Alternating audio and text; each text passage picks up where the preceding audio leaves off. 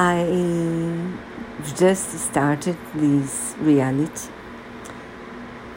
It's a big game where the winner will win all the money. There are 12 in the beginning.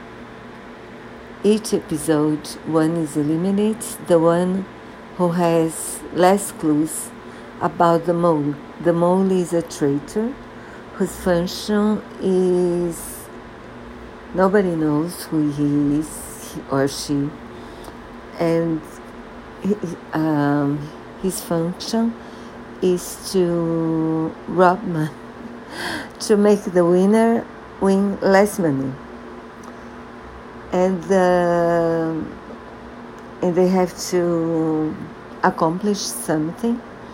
The first mission is to find uh, three treasures one on the top of a tree, the other inside the river, the other in a hole.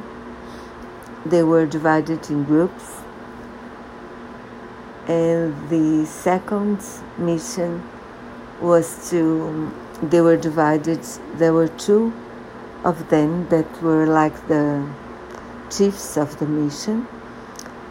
And they were divided in three groups again and they each group were divided. Uh, the three of them were in different jails, cells, and they but they had each group had the same clues in order to leave their cells and get their freedom.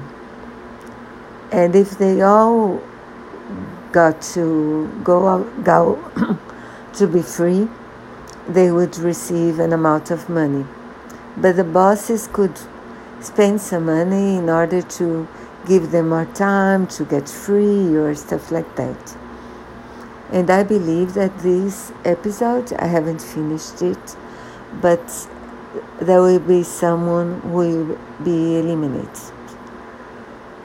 And nobody knows who is the mole. I have no idea.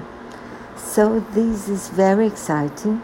It's nice that they don't starve. They have a nice place to to rest.